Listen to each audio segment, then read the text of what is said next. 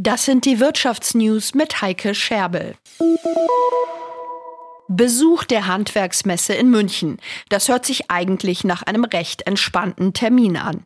Doch beim traditionellen Spitzengespräch mit den vier großen deutschen Wirtschaftsverbänden schlägt Bundeskanzler Olaf Scholz nicht nur Wohlwollen entgegen.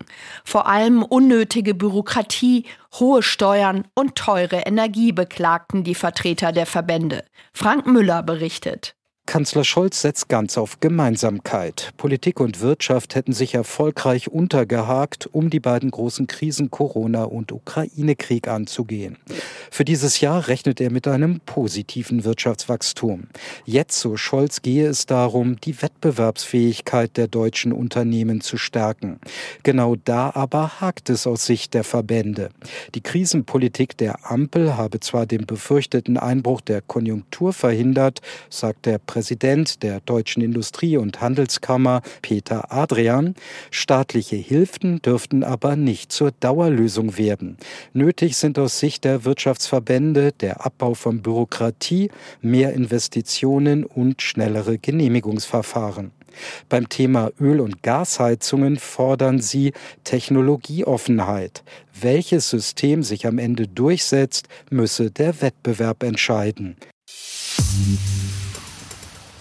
Der Nutzfahrzeughersteller Daimler Truck hat seine Geschäftszahlen vorgelegt und diese sind trotz der schwierigen Umstände gut ausgefallen. Der Gewinn stieg um mehr als die Hälfte auf knapp 4 Milliarden Euro.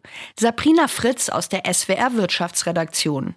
Die Beschäftigten werden an dem Erfolg beteiligt. Sie bekommen eine Prämie von 7.300 Euro, genauso viel wie die ehemaligen Kollegen von Mercedes-Benz.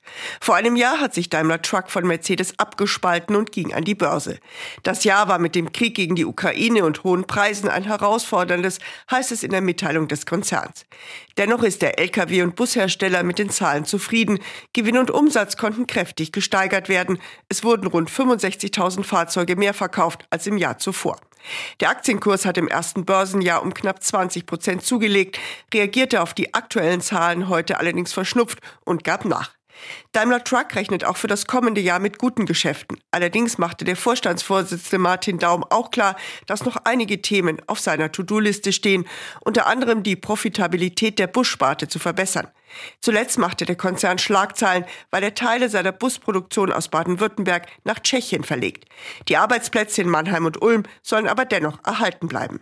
Ein großes Thema für den Konzern ist auch die Investition in umweltfreundlichere Fahrzeuge und das autonome Fahren, denn in vielen Ländern sind Lkw-Fahrer knapp. Und das waren die Wirtschaftsnews für euch zusammengestellt vom SWR. Hier erfahrt ihr zweimal täglich das Wichtigste aus der Wirtschaft und sonntags klären wir eure Fragen.